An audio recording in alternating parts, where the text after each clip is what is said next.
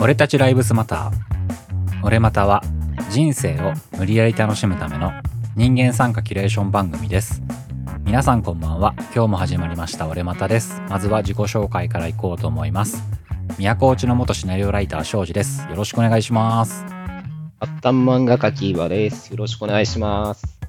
はい、最後に元はナビで東京でウェブディレクターやってます。吉田です。よろしくお願いします。よろしくお願いしますお願いしまおす願いします。はいはいはい。あの、ちょっと聞いていただきたいことがあるんですけど、うんうんまあ、ディズニーランドのチケットマジ高えなあ高いらしいえね、ーなんか、うん高え値んですよ上がりしたんだあまっあけまあ、してるらしくて、で、この後も上げる予定があるらしいんですけど、おーまあ、今、最安値で1人8400円するんですうんうんね。うんうんうん、そうそうう。んいやで昔5 6千円じゃなかったっけなんかイメージだうん、ったそら、んなイメージが、うんそう、俺もそんなイメージがあるんだけど、うんあの、まあ、子供がすごいディズニーのプリンセスが好きで、うんうんで、ちょっと来月子供が誕生日で、ということもありまして、まあ、じゃあディズニーランド行こうぜっつって、チケット取ろうとしたら、まあ取れないですね。うんうんうんうん高い以前に取れないんですよ。高くても取れうないはんよ、は、競争率だ。。そうそううんん、う、そうなんですよ。もう予約時間になった瞬間にみんながわーって集まって、すごいねサイトが落ちるんですさすね。がうんうんそうそうそう。で、2、3時間粘っても取れなくて、アクセスした頃には全部売り切れてるみたいな感じで、ふざけんなって思って、何か別の手立てはって思ったら、パッケージプランっていうのが、ななんかまだ空いてたんですね。あの、ディズニーランド内のホテル、プラス、えっと、ミッキーと写真が撮れるよ、みたいな。はいはいはいなはんかいじゃんそういうお誕生日っぽいじゃないそうそう込み込みの。そう、そうなんですよ。いいじゃん、いいじゃんと思って、あの、どんどんポチポチこう、サイトで進めていったらですね、まあ子供2人の、まあ4人で1泊2日の最終見積もりが22万8000円だったうえーら。はけ、家族で行ったら、えーみたいなそうそうそうはけ。いやいやいや、見間違いかと思って、なんか、ね、その22万って勢いでいける金額じゃねえなってうん思っうて、んうんこんなすんのこれっうんうんて、うそんう。でなんかいろいろなやっぱパッケージプランだからいろいろついてるってことつでいしてょいくんだろうそねう。そうそう。で、まあ、ホテルも一泊なんだ、6万とかするんですかね。あ一人6万高いのか、そうか、そうんか。んんんそうなんですよ。まあ、ホテルも高いっていうのはあるんですけど、いやこんなに高いんだ、ディズニーって、最近はい聞ねい。た感じ、改めて。ああだからびっくりしたあれなんじゃないその純粋なチケットだけに人が集まるんじゃないあ、まあ、そうだと思います、うんそうだねきっとねうんなんか8000円がめっちゃ安く思ったもん。そうだよねでもすごいね、ディズニーってやっぱそんだけ高くてうん結局そのパッケージプランも行く人いるってことでしょいくらでもあそうそうそうそう。吉田君みたいにそう東京住まいだったらだけど地方から行く人なんかだったらまあ高くてもそんなにそんなにね毎回毎回行くわけじゃないからいっかとかってさ行っちゃう人もいるわけじゃない、だなからんですようんうんうん値上げしても値上げしてもそんだけ取れないぐらい人が来るって逆にすごいよなと思うねす、ごいね、本当にねと。思いますね。うんそれもさディズニーってなんか俺噂でしか知らないんだけどおうなんかあんまり変な格好してると入れないんでしょえ、そうなのお、どれなそうだんよ。か、それこそ、ね、めちゃめちゃ怖そうな格好とかして、で、それで入ろうとすると止められて、え、で、そうなので、その、ね、入れさせてくんないんだけど、その時になんかねお、ーなんでだって怒ると、あの、そんな格好していくと、あの、ディズニーの住民たちが、あの、びっくりしちゃうよって言われるらしい のね。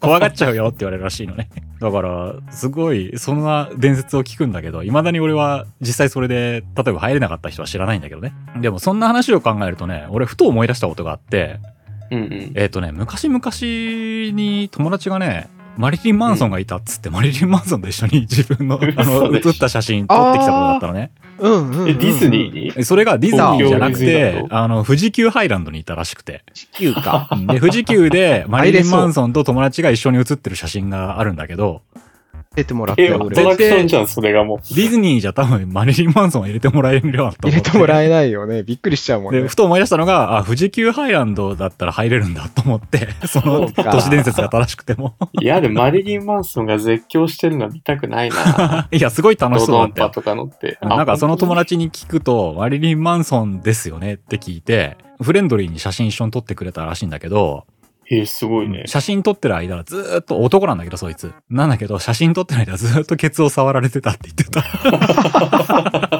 っていうかさ、オフでもそれなんだ、マリリン・マンソンと思ったよね。確かに。徹底してるね。ね、なんかそんな話を思い出したけど、ディズニーランドの話からだいぶ遠ざかっちゃったな。そうだね。そうだね。あキャラクターを守っているっていう意ね、味キでは。ャラクターもんであることではどっちも一緒だね。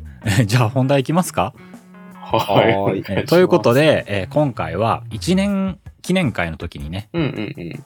みんなにちょっとコワゴワコワゴワベスト回投票をよろしくお願いしますということをお願いしたんだけど来も、たのそれの結果発表行こうと思うんですけども、うんうん。発表してもよろしいですかはいはい。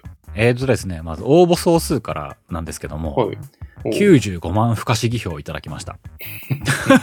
数値がどういうねこ、とすごいね。不可思議っていう位。単位知ってますか知ってますえ、なんかかその話じゃなかったっけあのね、不可思議っていうのは、あの、一番上の単位である無料対数の一個下の単位なんだけど、そうですね。なんだけど、実はこの単位の回ってね、やったんだけど、ボツになったんだよね。あ、そっか、出してないのそか。そううそだう。あの、お前ら二人がね、なんか多分疲れすぎててね、俺が一生懸命調べてきて、一生懸命喋ってるのに、うんなんか反応がすごい薄く て、それこそね、うん、ビジュアル系みたいな言葉だね、とかって言ってシーンとするっていうね、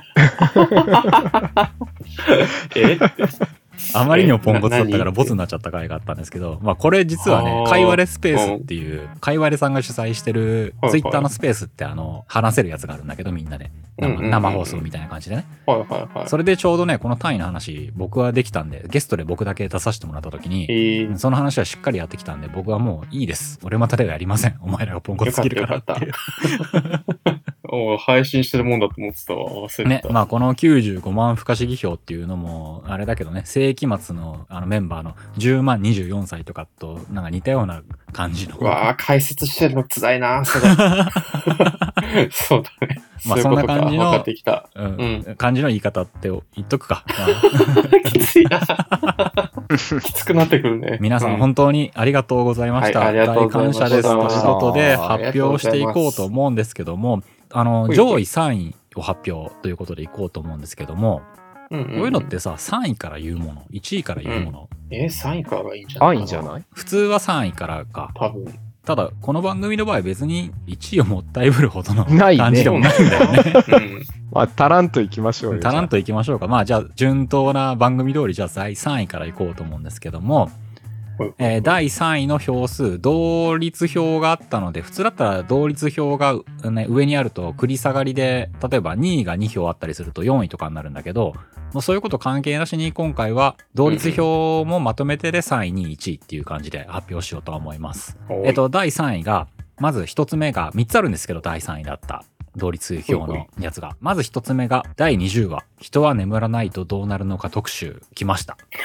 うん意外ですね、こ れ。意外だね。ね。本当だね。変な話、あんま力入れてない回じゃないそうそうそうそうそうそうう。ゆるっと話しちゃった回なんだけど、意外とみんな気に入ってくれたということで、本当にありがとうございます。す。そして、もう一つが、えっ、とですね、これ、実は、えー、Spotify さんの、私の神回ポッドキャストっていうプレイリストがあるんですけど、うん。これにも実は入れていただいたんですよ。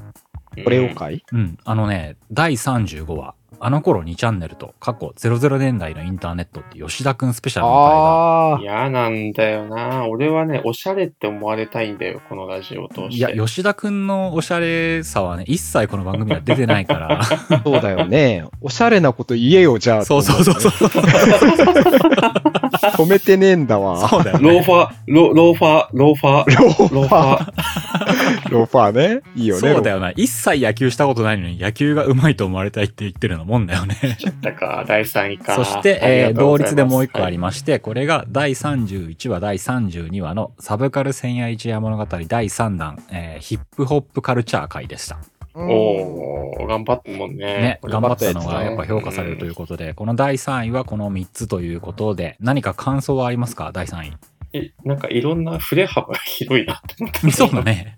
あの、ラジオの特性なのか、雑多に話してんな、俺らって思いました。そうだ。ね。うん。なんか雑多の方がね、やりやすいかなとは思って、まあそれはそれでいいかって感じなんだけどうんうね。んではでは、うんと、行きましょうか、次々。はいはいはいはい。じゃあ次第2位ということで、これも2つあったんですよ。同率2つ入ってたんですけども、うんうんえー一つ目が、第24話から第25話のヒッピー会ですね。サブカル恋愛茶山語り第2弾、これも。もうはんいはいはい。すごいですね。サブカルが2本入ってますね。ね、そしてもう一個の同率2位だったものも第19話今度はサブカル恋愛ちゃんの物語の第1弾サイバーパンクのお話も入ってまうーすんうんうんうんなんやかんやでねサブカル恋愛ちゃん物語はすごく良いと思っていただけてるみたいでありがたいんですけどよもかったですね。ええよかったね。うん。 何それ以上の感想がないところが いやすご頑い張ってたなと思って、頑張ってたか。ら、結果が出てよかったねって本当に素直に思ったよ本。当に。お前が頑張ればいいじゃんみたいな空気を出すしか ないのお前ら二人お前が頑張れば結果出るじゃん。そうだよ。いいことだよ。ファンが根付いてるんだよ、それで。素晴らしいな。どんどんそうやって自分の比重を下げようとするのやめてもらえってもよろしいですか結果出ないぜ。不安だよ。吉田君が永遠と2チャンネルの話を何回もするとか、そういうのしかなくなっちゃうからね。そう、俺は吉田君にエンドニーチャンネルの話してもらいたいなと思うんだやけど、ね。だんだよ。やだよ。いや、面白かったもん、ね。ロファロファ。そうね。ノファーの。ダッサい。ダサいやん。ローファー連呼はダセえ。それも、いまいち伝わってないしね。おしゃれ単語であるということがね。えーじゃあ、続けて発表だけ先にしちゃうんですけども、そして輝く第1位に選ばれたものを発表しようと思いますけども、えーこれが第16話、第17話、上谷美紀という漫画家のことを知ってほしい回上谷のよくわかる自己破産 講座、そして反撃ののろよしかっ。ということで、えーゲスト上谷美紀さん回が第1位ということでしたい。やー安心しあもた。一おん番ぶだによ。抱っこなんだよね。いやー本当に。上谷先生に、もう来てもらおうじゃないか、ちょくちそうょだく。ね。ただね、あのーあ、そう、その前にちゃんと言っとかなきゃなんないのは、本当に応募してくれた皆様、本当に本当にありがとうございましそうたで。すねありがとうございます。今回ね、本当だったら何かゆわちゃんにグッズ作って、プレゼントもあれっていう風にしたかったんですけども、したかったね。したかったんですけども、うんゆわちゃんもね、まあちょっと忙しかったりとかあったので、今度は何めんどかくプさレいしゼントできるようにねう。んまあ、めんどくさいしって言ったぞ。ほんとね、ただで人に何かね、やらせれると思ったら大間違いだぞ、えゆどわういうことそれを、俺も返すぞ、その言葉。 だろ間違ってない間や違つだってないな。まあでもね、なんか本当にやる気が出た時作るわ。じゃあやる気と時間。もらってくれるのかな、でも。わ、わかんない。捨てられるもしれないけど唾を吐きかけられるか唾も吐しきれかないえられてね、住所不明ってなって帰ってくる恐れもあるけどそうだね。よね。まあ、何かでお返しができればとまた思いますので、本当に皆したいね様ありがとうございました。そこだけはね、何かお返ししなきゃっていう気持ちだけは本当にはね、あるから感謝は本当にしておりまね す。。ということで、上谷美紀さんの話に戻るんだけどは、いはい今度、なんかね、上谷さんね、せっかく僕らの番組に出ていただくんだけども、うん16話、17話以外にももう一度出ていただいた回もあるんだけど、うんうん。何話だったっけ、それえーが。 52話はですね、漫画家アシスタントの思い出ば思い出と、ある男の選択でもまた出てきてます。あ、そうだね。えっ、と、もう一個前の話も出てもらってたよね。2話出てもらってるよね。あ、そうですね。はい。うんうん。51、52ですね。 16話、17話も、51話、52話も、やっぱりちょっと、彼女にね、力量というか、なんか負担をかけすぎてる感じがするの で、そうですね。楽に出ていただきたいなっていう気が僕はしてきてまして。そうですね。確かにね。ただまあ、ネイティブにパワーが強い方なんで。まあ、ネイティブに出るパワーはもうほっとこうよ。そうそうね、そうね。自然にね、なんとなくフラッと遊びに来ていただきたいですよね。なのでね、また今度出ていただきたいなと思うときは、ぜひ吉田くんの最近全然やれてない漫画道で出てほしいかなと、いいじゃないですそうかですうね。シンプルにいろいろもらいたいですね。そうそう、シンプル。ルにね、両手放しで吉田をサンドバッグにして、ボコ殴りにするだけでね、気持ちよくなって帰っていただく回とか、そうだねあってもいいかなと僕は思ってますそうね。漫画のこととかいろいろ教えてもらいたいですよね。まあそうそう、普通に漫画の話とか、うんうんうん僕黙っとくんで、岩ちゃんと上谷さんで漫画の話をしてもらっあ俺もう聞き手てを聞、き手教えてもらう。で吉田くんがそこに入るって誰か喋いう、うん、会をうんしてほしいかなと僕は思っておりますのまあ、で、普通にやりたいですね。ねそれは、その話が面白いと思う。吉田くんまたちょっと上谷美紀さんには、なんとか、ちょっと出ていただけるそうです三ね段をつけていただけるとありがたいかは、ないと思いもまう、すの準で。レギュラーだと我々は勝手に思ってるんでそうだ。ね。そうですね。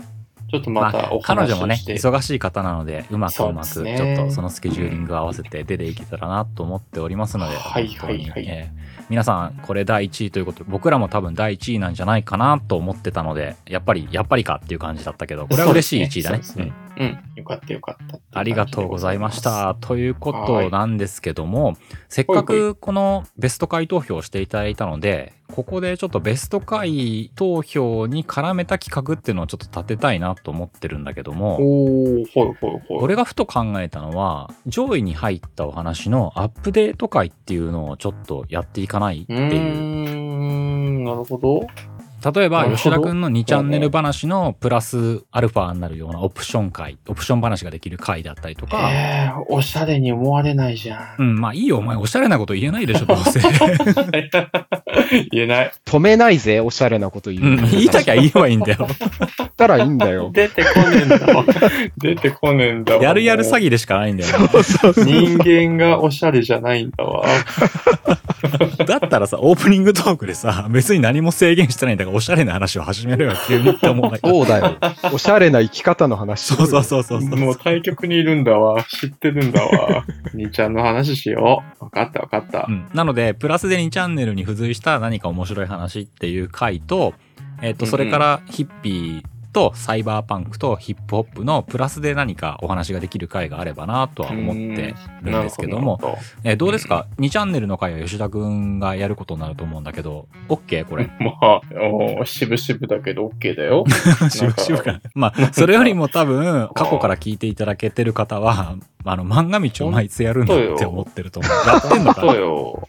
言ってくれこるのなみた前いなね、空衝気にな撃だったんだけ ど、衝撃だったんだけど、あのー深夜のね、いろいろあって話の内容が尖りすぎてて、アーカイブ残せなくなっちゃったんだけど、宇宙話のりょうさんと、ワクワクラジオさんと、俺またで、生放送やったじゃないですか、あ YouTube はいで。はいはい。あ、やってたね。あの時に、うん吉田漫画道の話をちらっとした時に、だ、誰の、誰だったかな僕もよく知ってる方なんだけど、ツイッターとかでも交流があって、えっとね、うんコメント欄にね、まだやってたのってコメントがあって、いやね、その感想になる。まだやってたの腐って、んで、あの、コメントをいただいて、いただけた感じを。いいっすねうんそう、コメントが入ってたのを見て、 俺、大爆笑言を心葉の中でしちゃのっ、て。言葉のね、トゲがすごいです よね。的確だようね。ん実はまだやってますっていうやこと。ってんだよ。ね。いや、やってるんでしょ。やってる我んだ々よが言うのもなんだけそどう、。やってるんだよな、吉田 くん。やれてねえんだよ。やるんだうよ。んそれってもう、これもやるやる詐あれ欺じゃなだよ、い本当に。前回の話から言うと、もう罰ゲーム確定だから罰ゲーム会やんないとな、まず。本当ね。なんかもうそれ買わないとなってなっちゃう一回罰ゲームをやって、ちょっそとう気合い入急いれで直すって急いいうでやつからをやんないとなと思いますんで、それも近々やんないとなと思やうだんな。ですけど企画も、がもう3本できたじゃん。ね、いやっったねぱいできたよ。 ただ全部お前よ用意してこなきゃ始まんないやつだけどね。頑張れ、俺。頑張るんだ、俺。じゃあ、とりあえず、えー今後、そういうアップデート会っていうのを何回かにわたってやっていこうかなと思うのと、吉田漫画道を絶対どっかで挟むっていうことで約束するので、よろ忘れないでっていうか、 まだやってたのって言われるぞ。言わない吉 で。一番言われたくなかったやつ。やってたろっうじゃけ、かそんなことを。え田。うんということで、はいはい。それじゃあね、今日は残りの時間で、今言った2チャンネル、ヒッピー、サイバーパンク、ヒップホップっていうのと、もう一個あった、うんうん人は眠らないとどうなるのか特集のプラストークっていうのをちょっとやれたらなと思うんですけども、うんうんうん。前回ね、この人は眠らないとどうなるのか特集って、僕も岩ちゃんも吉田くんもめっちゃ多忙な時の話をしたわけじゃない。あ、うんうんうん。ね。で、さあこれからプラストークって何をプラスするってふと俺思ったんだけど、ちょっと逆の話してみませんかお逆とは。暇な時の話。一番ダメだった時の話とかしない それはさ、でも僕は制限を設けた方がいいと思うんだ。学生時代なんてずっと暇じゃないかもしれない けど。ああのね、それ言っとくけどさ、普通の学生はさ、バイトに勉強にさ忙、しいのか。部活にさ、忙しいお前は、お前が暇だっただけだよ、そそうれっは。すか。 暇じゃないよ。やらなきゃいけないことはあったよ。うん。やらなきゃいけないことがいっぱいあったけど、何もやらなかっうたん日々っていう話で。おいおしゃれ吉田なんか喋れ。あ、おしゃれな話しようぜ、 吉田くん。もうね、岩瀬さんと本当同じなんだよ な。同じだよね寝てたんだよな、学生の時とかな。何おしゃれに生きてないのダメな時なんてなそおうなんだよな。しゃれじゃねえんだよなチャンスだよ、チャンスだよ。おしゃれに見られるチャンおスだしゃれ、おしゃれな。て余暇とかさ話がないな空いた時間ってのをどう過ごすかっていうのってすごいおしゃれにとって重要な出来事じゃないだって2ちゃんやってたもん。暇さえあれば。俺結構マジで惹かれそうだけど、シケモク拾ったりしてたもん。お金なさすぎて。 きっついな、それ。きついでしょキレイルわりに住んでた頃だよ。 ああ、予備校生だった時ね。そうそう、予備校生の時、マジで金なかったからね。あでもあの、あれっすね、吸ったタバコに用事を刺して俺もタバコ吸ってましたもん。あ、吸ってた、吸ってた。あそれは俺も経験ある、うん。経験ある。うん。タタバコは一度生き返るものっていう感じだったよねそうそうそう、一吸いけますもんね、大体ね。そう、もう一ついけるんだよまだ味がす る。な。悲しいよ。戻りたくないよ。こんなもう話だひよ。どい。もうひどい。いいのかなもうちょっと本当ださよ、あの、芯のある話ないの、なんか、ふわっとしてなく てさ。真か。真のない人間ですからね。そうですね。えーでそんな偉そうに言う庄司さんはあるんですかまあ、俺、う俺はねそ一番ダメだった時はね、えっ、と、どのタイミングかは忘れたんだけど、あれかなう、ん会社辞めてフリーランスでアーティストだって思って、アートだって思って生きてたらニートだった時だったかもしんないんだけど、えっとね、俺ね、唯一ね、えっとね、バイオハザードシリーズって結構途中で投げ出すこと多いんだけど、うん。うん俺バイオハザード4はね、その時期にね、はい50周やってるね、俺。やってた、すげえやってたね。あれ、いつ頃よえっとね、20代前半とかだと思うんだけど、たまたまその時って、なぜか時間がめちゃめちゃ、まあ、やらなきゃなんないこといっぱいあったのね。うんうん。なんだけど、やらずに、で自分が自発的にやらなきゃなんないことをやらずに、えっ、と、バイオハザード4がめちゃくちゃ、そのゲーム自体が面白かったのと、もう一個が、うんうん。俺なぜかね、銃の歴史にハマってて、ほう。あガンね、ガン。うんうんうんドガンにハマってる時期あった、ね。それで本屋さんでひたすら、なんかスミスウェッソンの歴史とか、ライフルの図怖え鑑とやかつさじ、ゃん。世界の銃大全とかなんかそういうのをものすごいお金かけて買いまくって、はひたすら家でなんか5度読みぐらいを全部読んでたき時期があって。で、その銃火器っていうものがなぜかすごい好きだった時あったのねって言っても別に、あの、殺人道具として好きなわけじゃなくて、なんかそのメカニズムとかがめちゃくちゃ好きで、ジェットとしてね。そうそうそうそうそうそう、ガジェットとして好きになって、バイオ4ってさ、ハンドガンとかをペシペシ撃っていくわけじゃない。ゲーあムとしてゾンビをうんう。んうんで、その銃好きと相まってバイオ4がすごい楽しく て。で、延々となんか、ハンドガンが好きなのね、俺。ライフルとか、ロケットランチャーとか派手なやつじゃなくて、はいはい。地味なハンドガンが好きで、ほで、それのハンドガン縛りでとかってやりながら、もう何十周もいやっやてた、記そ憶があのる。時期にすごいハンドガンの話聞かされた記憶あ るよ。小草の銃はどうしたこうしたってあ、そうそうそうオタそクう、やねうん。めっちゃオタクだったね。トグサはね、あの、光学機動隊のトグサは、待てばっていうリボルバー使ってるのね。う知らん。知らんが。で、リボルバーなんだけど、重心が上ではなくて、下の、あの、なんて言うんだろう、一直線にね、繋がっててね、反動が少ないんだよ、あれは、重心が。マデバっていうね、あの、イタリアの会社の銃なんだよね、あれは。っえて言ってもさっぱりわかんねえだろうな。ー、わかんねえわ。あそう。だから結局、サイバーパンク好きが高じえて、広角機動隊ってあれ、銃の設定とかもすごいちゃんとしてるから、あの映画ね、うんうんゴースト・イン・ザ・シェルね。うんうんだからそれの銃、えっ、となんかね、広角機動隊の設定集かなんかを読んだところから俺そっちにハマっちゃった記憶がある。なんか、まっとうにオタクで。そう、まっとうに聞こえるんだよ、あ本当ちゃんまっとうなのかななんかね、うんちゃんとしてるなぁと思っちゃって。え、ちゃんとしてるか、これ。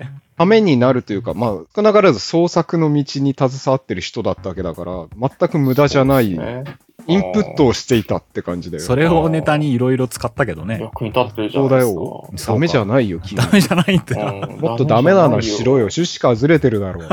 何格好つけてんのおしゃれだと思われたいの。本当だよ。本当だよ。待てばと か、イタリアだイタリアって言ったイタリらアおしとゃかされじゃねえかよ。謝ふざけんれ。な よ。俺さ、こんなにお前ら二人から非難を浴びるとは思わなかった。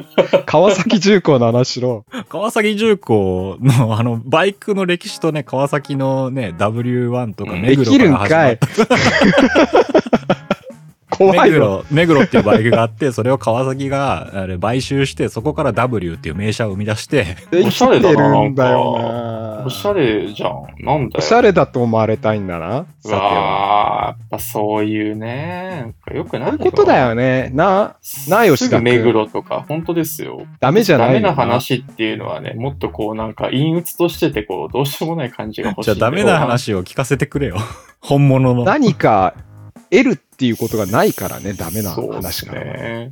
エッチな画像を探そうと思って、めちゃくちゃオタクだったんで、アニメの、そういう同人誌とかあるじゃないですか。うんうんこううやってあん。の高校生18ぐらいかな。そういうのいっぱい探そうと思って、こう、いろんなサンプルを見ていくわけですよ。これがエロい、あれがエロいっていうのを。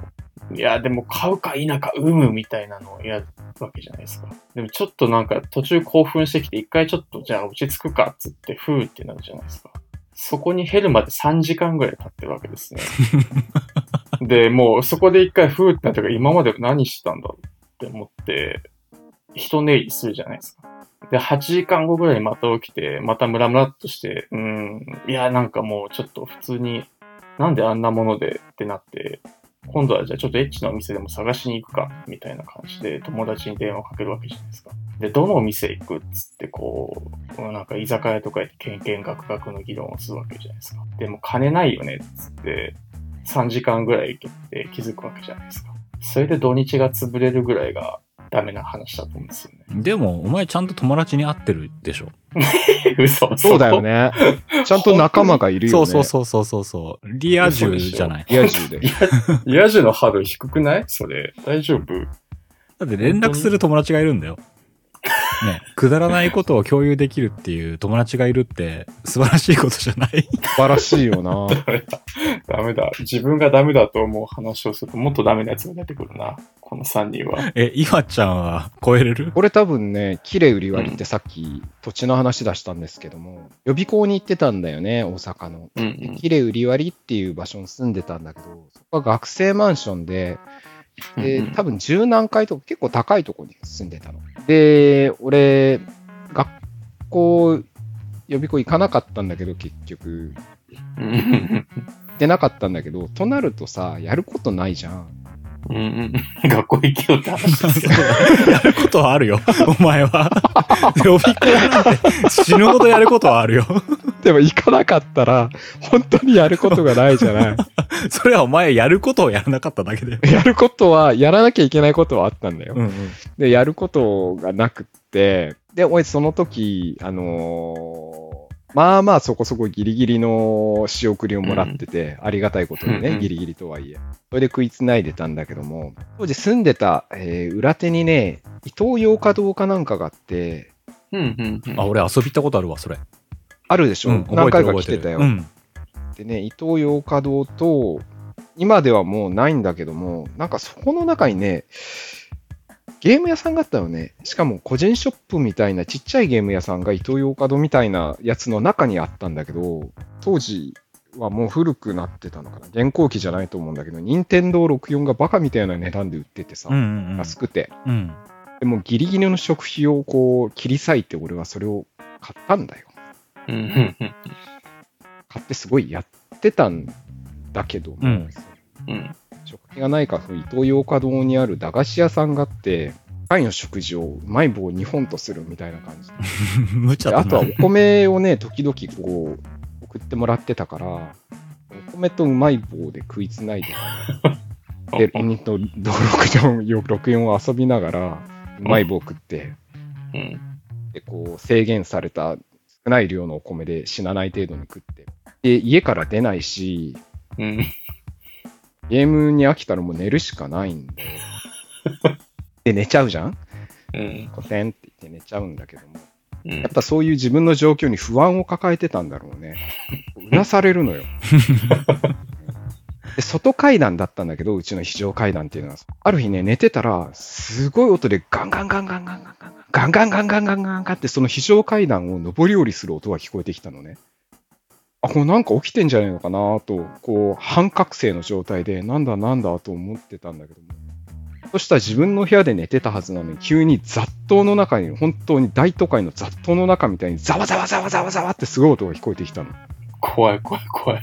で俺もちょっとパニックになっちゃって、ええええと思ったんだけど、うんそしたら部屋の中の備え付けの、こう、なんていうのかな、えー、棚っちゅうか、こう、クローゼットみたいなのがあって、もう薄い木でできてる、ベニヤ板みたいなのでできてるクローゼットがあるんだけど、それは内側からガンガンガンガンって叩く音が聞こえてきたのね、え、クロー怖い。ゼットをうんで、俺もう固まっちゃって怖いと思ったんだけども、怖いと見ないといられん、見ずにいられない性分なのよ、俺、目をつぶるとかじゃなくて。だからもうそのクローゼット意を消してバッと見たら、そっからバーンって人が出てきたのが草薙剛だったのね。っていう悪夢を、っそれ。ていう悪夢を見てたね、一番ダメな時期。すごくないこれ、どん底のやつじゃないと見れないよ、こんな悪夢、なかなか。腹も減ってるしさ、不安だし、何もなすべきことをやってない若者がさ、最後に見た悪夢よ。草薙剛だと思ったもんな、はっきりと。何も言う ことねえよ、もこれが俺のどん底の時の話です。シケモク拾ってた頃の話。う。え、じゃあお前は、えーっとね、え、ししけもく拾って、うまい棒買って、家で録音やって、草薙剛が出てくる悪夢を見てるっていう毎日を送ってたのそう。そういう日々だ、ねそそれだけの日々。それ以外は何もなかった。時々庄司くん来てた。どうつって。で、河原に行ってギター弾いたりして。そうだ、河原行ってギター弾いてたな、なん青か。春じゃないですうか。んなんか無駄にギター持ってギター弾いて。ああ、でもあの頃ね、すごくね、俺記憶があるのは、まあ、いわちゃん部屋は割と綺麗だったのね。えで、え割まあ、と、何にも、うん、何も物がなかったしね。そういうね。無駄なものがないからう、ええん。めちゃめちゃ綺麗な部屋で、うんそれで、いわちゃんがなんかね、まだあの時ってアナログだもんね。水彩のね、なんか、美大系のところの予備校生らしく、水彩の絵の具とか広げて、で、なんか、中途半端に練習でわーっと書いて、まあそれでもうまいんだよ、さすが。その後プロになうるん。岩だからうん。うんうん。俺から見たら全然うまいんだけど、絵を描いて、絵が描きかけの絵とか描いた絵とかがそこら辺に散らばってて何もない絨毯の上に。で、カーテンの影がちょっと見えるレースカーテンからすすけたすごいなんかキラキラした太陽の光がその絵をキラッと照らしてるような絵が俺は浮かんでなんかめちゃめちゃ青春のね美しい予備校生的な風景が頭の中に残ってるんだけどちょっと待って、第三者目線だとそんなおしゃれだったのそうそう、すげげえおしゃれだったのよ、第三者目線だと。うん。そっか。俺、絵を描いててさ、学校にも行かずに、あいつらとは価値観が合わないって言って、学校に行かないで自分のアートを突き詰めてた感じだね、じゃあ、そうそうそうそう、俺から見た。たらそんな感じだったよ。それだ。録音やってたんかい。ごめんな。全然かっこよくなくなんかね、あの時ってさ、年代も相まってさ、あの、人の悪口をよく言うわけじゃないなんか、言うな。自分の中に別に何があるわけでもないのにさ、とりあえずんアーティスティック的にはさ、あいつのあれはダメでとかさ、これはダメでとかさうん、うんうんうん、で、うん学校の方針的にも全然ダメでとかさ、うんうんうん、なんかそういうことをさ、言ってた気がするよ。 言ってた言ってた。なんかすごいおしゃれな人形作家のさ、んうんうん難しい本とか買って。そうそうう。そうそうそうそうそう立てそうかけ。えーなんかいかにも、ね、名前ど忘れしちゃった。すげえ有名な人だよ。なんだっけ球体関節人形のアーティスト。渋沢達彦とかが本物持ってるんだぜ、とうかんうそんうんのうん。話あしてたけど。俺それ聞いたわ、岩ちゃんから。なんかその渋沢達彦はこの人の本当の作品とか持ってんだぜって聞いて、アンスベルメール。で、なんかすげえ、俺より美術のこととかすげえ詳しいし、ちょっとムカつくなって思ってた記憶があるんだけど、 録音やってたんだな、お前は。 合ってたし、あの本も全部読んでないし、読んでないんだ。難しいことばっか書いてあるから。 あと常にカバンの中に入ってたアルチュール・ランボーの詩集もうん全部は読んでないしね。おしゃれかなと思けう。ど。あれだな、あの、見つけたぞ、永遠をしか知らないやつだな、とりあ えずそう。そうそうそうそう。それさえ知ってりゃ OK だろう。太陽に溶ける海ね。そうそうそうそうそう。いやー、いろいろ忍ばせてたいね。やあのーダメだね。ダメだわ。うん、本当にダメだわ、どいつもこいつもう。ん。なんかでもそういう趣旨じゃなかったでしたっけまあ、そういう、う。そういう趣旨だったんだけど、そうでしょ、うん俺本当はね、ちょっとこのネタを振った時にね、あの、ちょっと、じゃあ締めに向かってもよろしいですか どうあぞどあ、うぞ。閉まるんですか。本当はね、閉まるものなら、うんはい。まあ、忙しいことをアピールしちゃったから、今度はどんだけダメだったかっていう話をした後に、うんう。うんんでもねって最後にフォローをしようと思ってて、それは、例えばね、あの、近藤勇であるとか、曹操猛徳であるとか、そういうすごい人とかも、大体ね、活躍する前には、なんかものすごいずーっと半年間ぐらい家から出ずに本を読んでたとか、そういう鬱屈として社会的に見たら何もしてないような日々があったんだよっていうところから、みんな大丈夫はいはさいっていうような前向きな話にして終わりたかったんだけど、うんうん。ほんと正真正銘真っことのクズだったから、それ も適用されんなって今思って。いや、だからさ、引きこもって本読んでるなんて何もしてなくないんだよ。そうそう、 めちゃめちゃインプットしててんんだよ。だから。そうなんだよ。ゲームして悪夢にうなされてるやつとエロ画像探してるやつなんだよ、俺たち。そうなんだよ。で疲れて寝ちゃってねい や。こすりながらああそうそうそう。タバコ買うそれ金がもねえ本しさ。当の無だよ。真の無を知れ。じゃあ、 かっこよくまとめてんじゃねえよ。じゃあ今日は真の無を知れっていう、なんかあれ挑戦的にみんなに叩きつける感じそうですね。お前の無なんて甘いぞ。そうですね。本当だよ。じゃあ今日は本当の無を知る。お前ら二人どっちか締めろ、本当に。 縛らんな。岩さんお願いしようかな。 いやー、僕はもうね、出し切っちゃった。 そうっすね。まあでも、あれですよ。ね。反面教師にしてもらえるといいなと思います。出た、うん最後の落としどころ。